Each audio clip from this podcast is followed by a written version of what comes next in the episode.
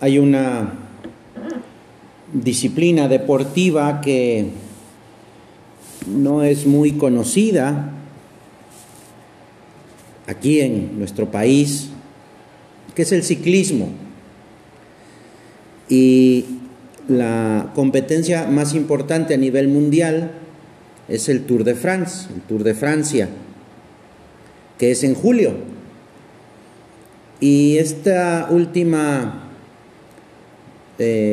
competencia de este año que acaba de, de ocurrir estuvo muy interesante porque eran dos competidores, uno de Dinamarca y uno de Serbia, que estuvieron prácticamente todos los, todas las etapas, son más o menos tres semanas, un poquito más de tres semanas, en que van teniendo cada día etapas de 120 kilómetros, 90 kilómetros, en fin.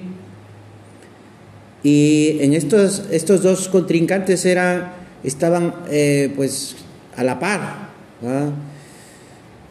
Y en un momento dado ya casi al final de, de la competencia iban bajando una, eh, en una carretera, iban bajando una montaña, era una bajada un poco difícil, muchas curvas y parece, parecía que, que el, la carretera estaba húmeda o mojada.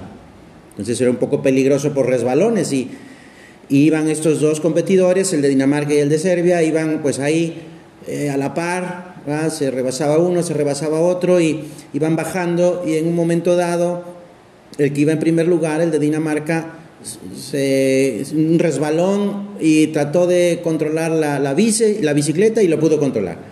En cambio, el de Serbia, que iba en segundo lugar, eh, pues igual se resbaló y no pudo controlar la bicicleta y se cayó. Se resbaló y, se cayó.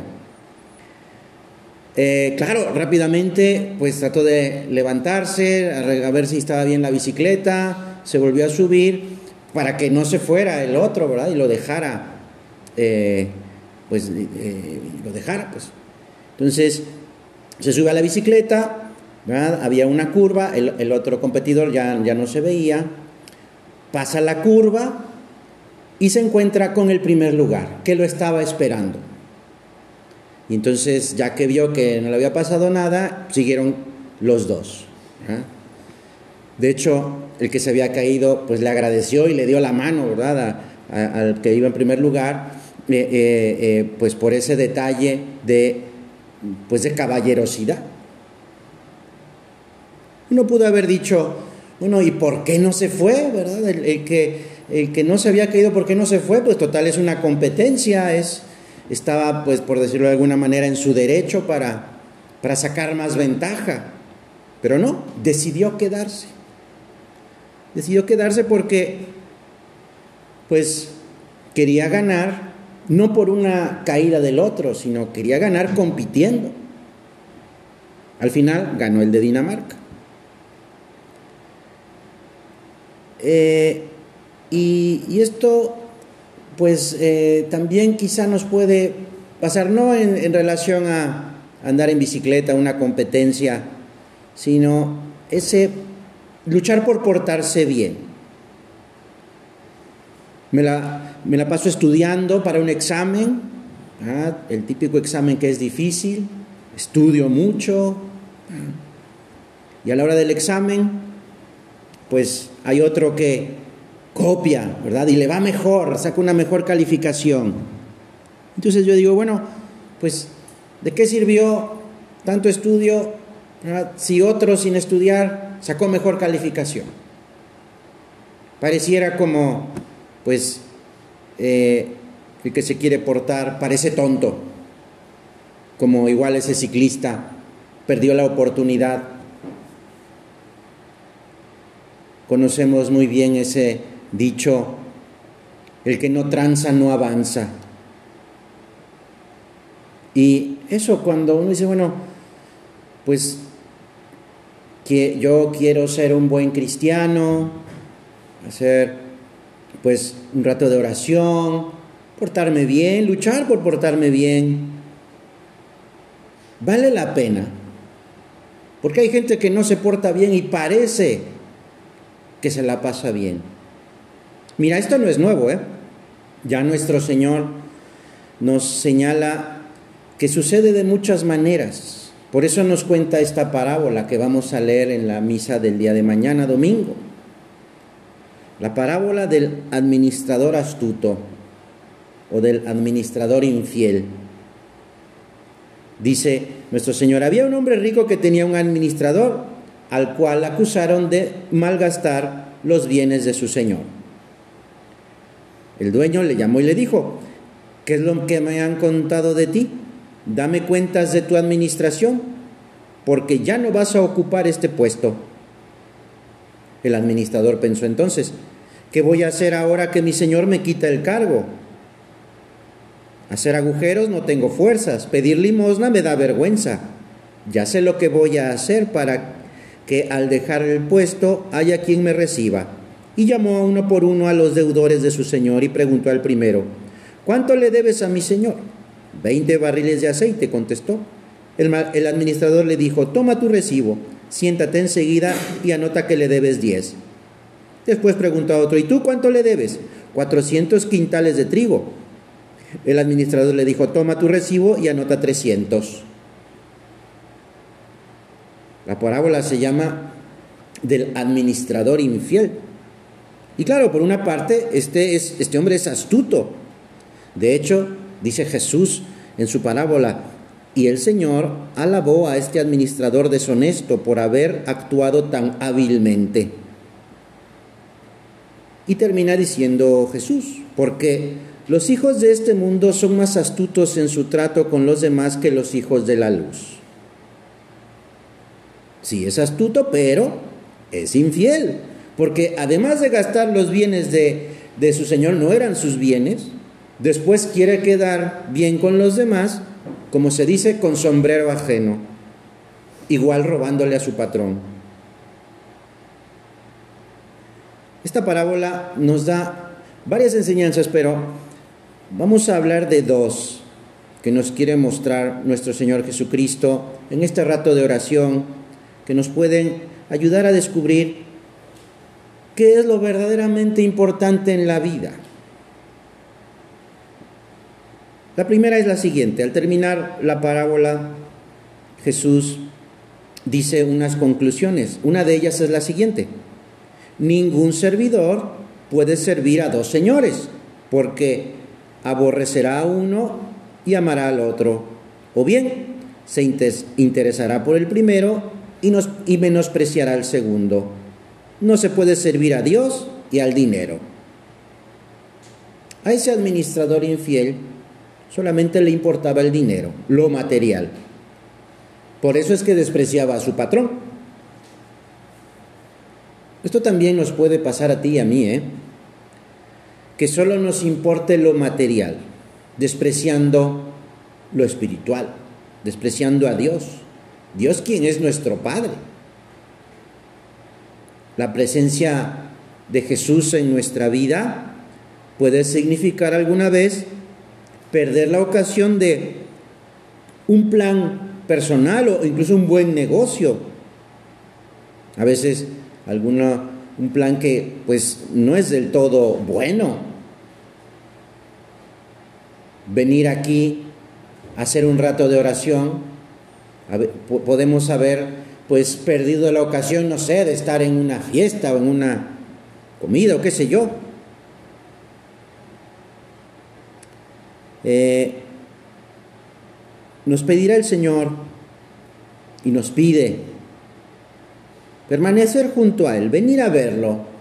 Y para eso mm, vivimos un desprendimiento de los bienes materiales. Necesitamos, necesitamos eh, poner a Dios en el centro de nuestra vida y cuidar de que en el centro de nuestra vida, en nuestro corazón, no estén las cosas materiales, el dinero o cualquier otra cosa. No nos dejemos llevar por el tremendo error de decir a Jesús que se aleje de nuestra vida porque por manifestarnos como buenos cristianos perdamos en alguna circunstancia el prestigio social o no ganar algo material, no, que digan de mí, no, no, que soy un persinado, pues mejor no, no, no, no voy a misa el domingo o no voy a hacer un rato de oración. Al contrario, hemos de decirle muchas veces al Señor, con las palabras que el sacerdote pronuncia un poco antes de, de, mm, de, dar, de, comulgar, de recibir a nuestro Señor en la Santa Misa. El sacerdote en silencio dice, haz que cumpla siempre tus mandatos y no permitas que me separe nunca de ti. Qué bonita oración. Que le decimos en este momento a nuestro Señor que está aquí en el sagrario. Haz que, haz que cumpla siempre tus mandamientos. Todas las cosas materiales son medio para acercarnos a Dios. Si no sirven para eso, pues no sirven para nada. Es más, hay que evitarlo. Todo aquello que me frena en mi encuentro con Dios. Más vale Jesús que cualquier negocio, incluso más que la vida misma. Dice un libro, un famoso libro escrito en la Edad Media, si destierras de ti a Jesús y lo pierdes, ¿a dónde irás? ¿A quién buscarás por amigo? Sin amigo no puedes vivir mucho. Y si no fuere Jesús tu especialísimo amigo, estarás triste y desconsolado. Perderás mucho en esta vida y todo en la otra vida. Los primeros cristianos y muchos hombres y mujeres a lo largo de los siglos han, han preferido perder la vida antes que perder a Cristo.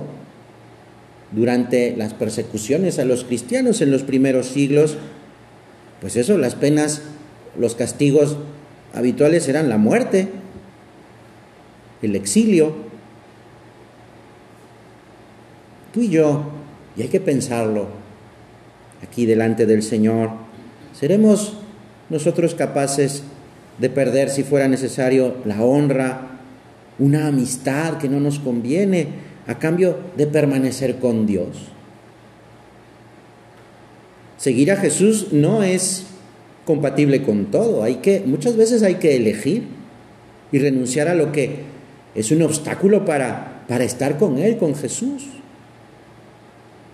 ¿Para qué querríamos el mundo entero si perdiéramos a Jesús?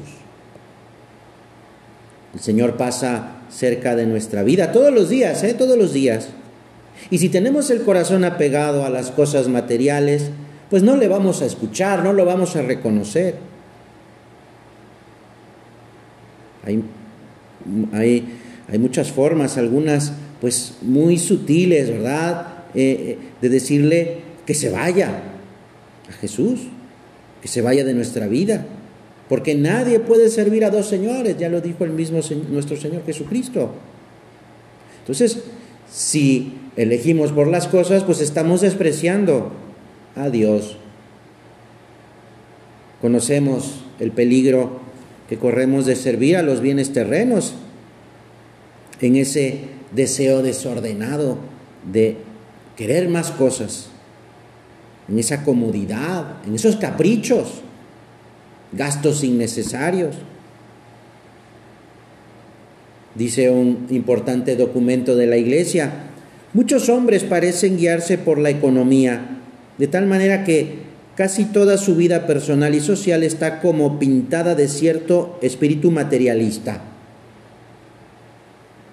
Más que cierto espíritu materialista, es completamente materialista. Porque piensan que la felicidad está en los bienes materiales, en tener cosas. Y se llena uno de ansiedad y de angustia por tener aquella cosa. Y cuando uno la obtiene, pues ya, ya está uno pensando en la actualización de esto, el nuevo modelo que sale cada año y tal, la nueva,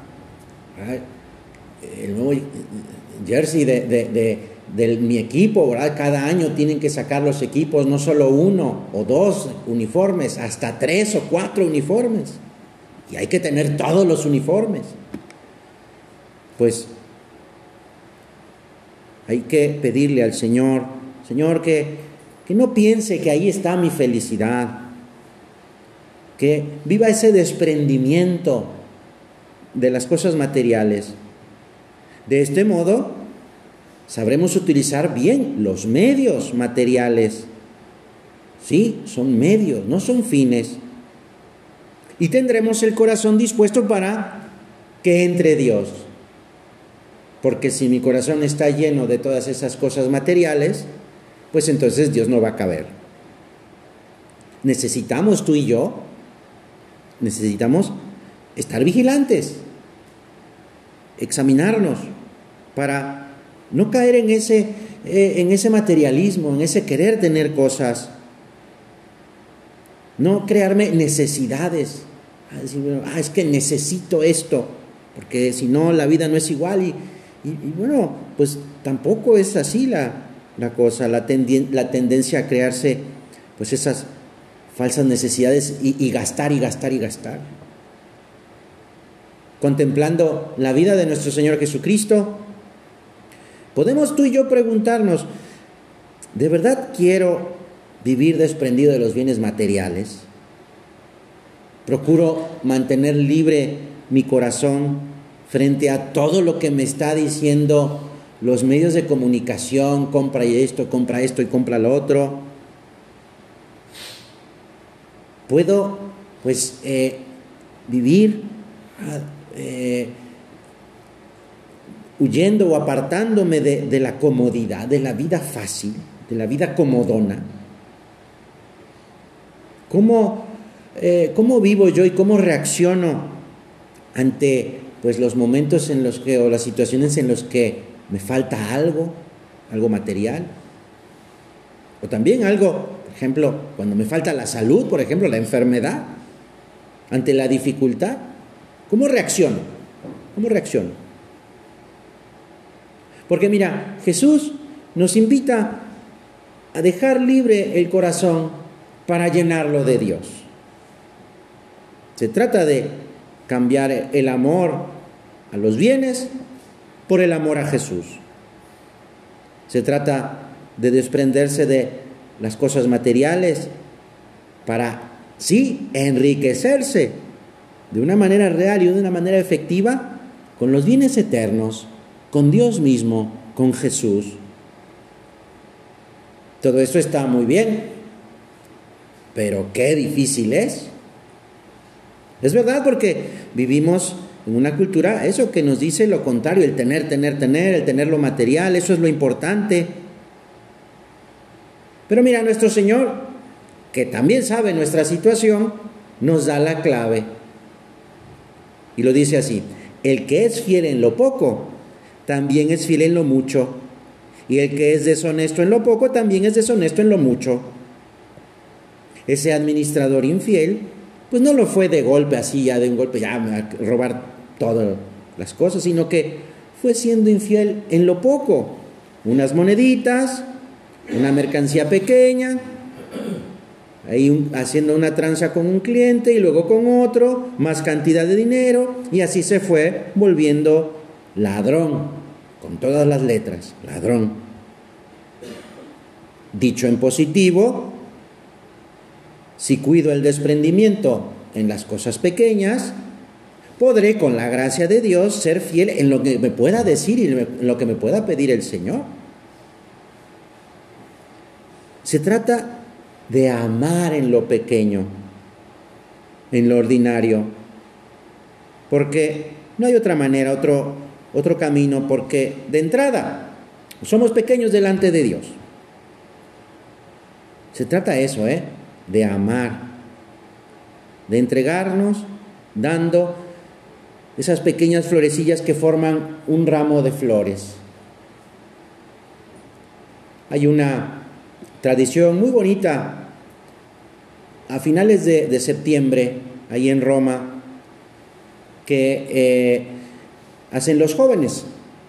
Y en, esa, en, esta época del año, eh, florecen una, eh, en, la, orilla del camino, a la orilla de la carretera, pues unas flores, unas flores silvestres, amarillas, pequeñitas, La verdad es que no son muy bonitas, pero aparecen ahí.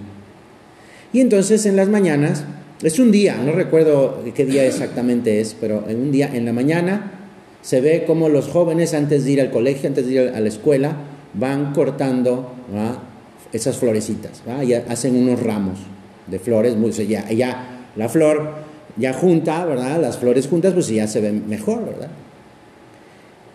Y al final de la, mañana, ya al mediodía, ya no llevan los, jóvenes, los hombres, ya no llevan las flores, sino que lo llevan las mujeres. Es decir, la tradición es que los varones, los hombres, hacen ese ramo de flores y se lo entregan, se lo regalan, pues a la niña, pues con que quieren quedar, ¿verdad? Y eso es, pero es un día solamente, y con esas flores, y solamente en la ciudad de Roma. Bueno, pues esta tradición, ¿verdad? Eh, digo, es eso, una, una flor, pues que solita, pues hace esta fea. Bueno, no fea, pero sí, muy sencilla, muy simple. Pero ya en un ramillete, pues ya no se ve tan mal. Y, y es el detalle lo que cuenta también y lo que agradecen las niñas, ¿verdad? Pues igual nosotros con Dios. De las cosas sencillas y ordinarias, así ahí en eso, en las situaciones de cada día, pues amar a Dios. Y eso es lo que le entregamos al Señor.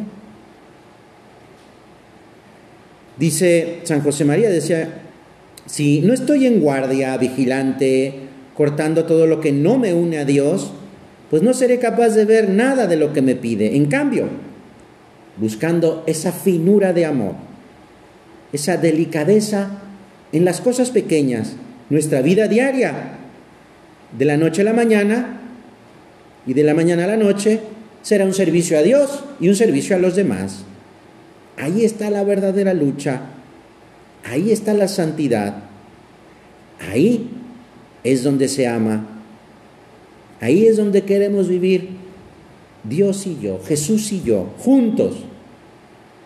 Porque la persona que está queriendo amar más a Dios descubre a Jesús, porque está atento. Por tu voz, Señor, te reconoció San Juan y dice, es el Señor. Porque, Señor, tú nos hablas por nuestro nombre y vamos a ti. También, cuando le hablaste a María Magdalena, también ella te reconoció. Y te dijo, maestro. Incluso si estamos un poco distraídos, también, ¿eh? también eh, eh, como a los caminantes de Maús, también el Señor se acerca, así les da ánimo. Y aquellos dos hombres caminantes de Maús reconocen a Jesús por, por el pequeño gesto de partir el pan. Lo partía de una manera nuestro Señor, que así lo reconocieron estos hombres. Pues eso, encontramos a Jesús en lo presente, en las cosas pequeñas, porque somos pequeños y hacemos pequeñas cosas y nos entregamos en eso que estamos haciendo, que puede ser una tarea, que puede ser un servicio en casa, que puede ser un rato de descanso y alegría con los amigos. Ayúdanos, Señor, a estar atentos a las cosas pequeñas, a amar con obras, a estar en las cosas de Dios y en las cosas de los demás, de mi familia, de mis amigos. El ser el primero en ayudar a mamá, en hacer bien una genuflexión, en dejar acomodado mi cuarto, en sonreír. Así serviremos al Señor. Ayúdanos a seguir tu ejemplo, Señor, que aprovechemos todas las ocasiones para adelantarnos a servir a los demás, que en los demás veamos tu rostro. Dice San José María en un punto de camino, ¿Has visto cómo levantaron aquel edificio de grandeza imponente? Un ladrillo y otro miles, pero uno a uno. Y sacos de cemento también uno a uno, que suponen poco ante la mole del conjunto, y trozos de hierro, y obreros que trabajan día a día. ¿Viste cómo alzaron aquel edificio de grandeza imponente? A fuerza de cosas pequeñas. Y el edificio de nuestra santidad también lo construiremos a base de cosas pequeñas. La vida normal, la vida ordinaria, tienen ese valor santificador cuando, cuando amamos a Dios en eso. Y es este amor el que hará que cumplamos el pequeño deber de cada momento y que procuremos hacer el bien. Y esto todos los días. También dice San José María, ¿me has preguntado qué puedes ofrecer al Señor? No necesito pensar mi respuesta, lo mismo de siempre, pero bien hecho, rematado con amor de Dios, que te lleve a pensar más en Él y menos en ti. Descubrirlo, descubrir a Jesús en, el sentido de, de ser consciente, ser consciente que Dios me mira en este momento, ¿eh? Y espera que también lo mire en este momento, no mañana, porque además pues no, no sé el futuro. Tampoco pensar en el pasado, porque ese ya no es mío. Pues decía también San José María, tienes tú que ir pensando, porque llego a veces tarde a cuando pues regreso a mi casa más tarde de la hora que tenía previsto, porque a veces me acuesto y me levanto fuera de hora, porque eh, no estudio bien o ni estudio, ¿por qué tanto desorden? Son pequeñeces, pero, pero es ahí es donde está la santidad. Ayúdanos, Señora, a ir cuidando estas cosas pequeñas.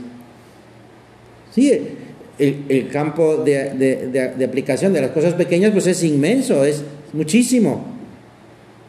Desde las cuestiones de vida interior, cómo, cómo es mi relación con Dios, hasta pues las cosas que tienen que ver con, mi casa, con mi familia. No hay nada pequeño cuando se ama a Dios. Es el amor, es el amor el que pues evita toda monotonía, Sí, surgirán dificultades, sí. A los malos parece que les va mejor. Pero entonces seremos más conscientes de, que somos pequeños, que, que somos pequeños delante de Dios. Y esto nos debe llevar a confiar más en Él. Nos debe llevar a buscar a Jesús en, en, en, mi, en, mi, vida, en mi vida diaria, en lo que hago. Míralo, los cristianos de los primeros tiempos encontraron una sociedad tremenda, ¿eh? terrible. San Pablo describe a la sociedad romana, pues era un mundo pagano totalmente, que hacían muchas cosas, pues hasta eh, innombrables, pues. Y ahí, ahí, los primeros cristianos transformaron la sociedad. Allí cayó la semilla del cristianismo y, de Roma hacia el mundo entero. Aunque era una pequeña, una pequeña semilla, eran unos pocos, pero los primeros cristianos pues eh, no eran distintos de nosotros y, con la ayuda de la gracia pues difundieron la, eh, la buena nueva, el Evangelio. Pues quien vivió las pequeñas cosas y el servicio en todo momento es nuestra madre, que deja poner en el centro de su vida a Dios y es fiel, es fiel a lo que Dios le pide, lo hace porque ama, sabe que en esa fidelidad ayuda a la salvación, a nuestra salvación y se pone por entero a disposición de la voluntad divina. El querer de la Virgen es la voluntad de Dios. Ama. Y por eso está en lo pequeño, en el cuidado de las cosas en la casa de Nazaret. Sostiene a su Hijo, nuestro Señor, en el camino de la cruz, justo cuando ella misma sufre tremendamente porque lo está viendo. Morir. Pues ella siempre sostiene a la iglesia, siempre nos sostiene a ti y a mí. Ella es fiel, porque cuida lo pequeño, porque ama en lo pequeño, en lo ordinario. Vamos a aprender de ella, vamos a pedirle, Madre nuestra, ayúdanos a cuidar lo pequeño, ayúdanos a ser fiel, ayúdanos a que nuestro Señor esté contento con lo que hacemos, porque lo encontramos en lo que hacemos ordinariamente. Que así sea.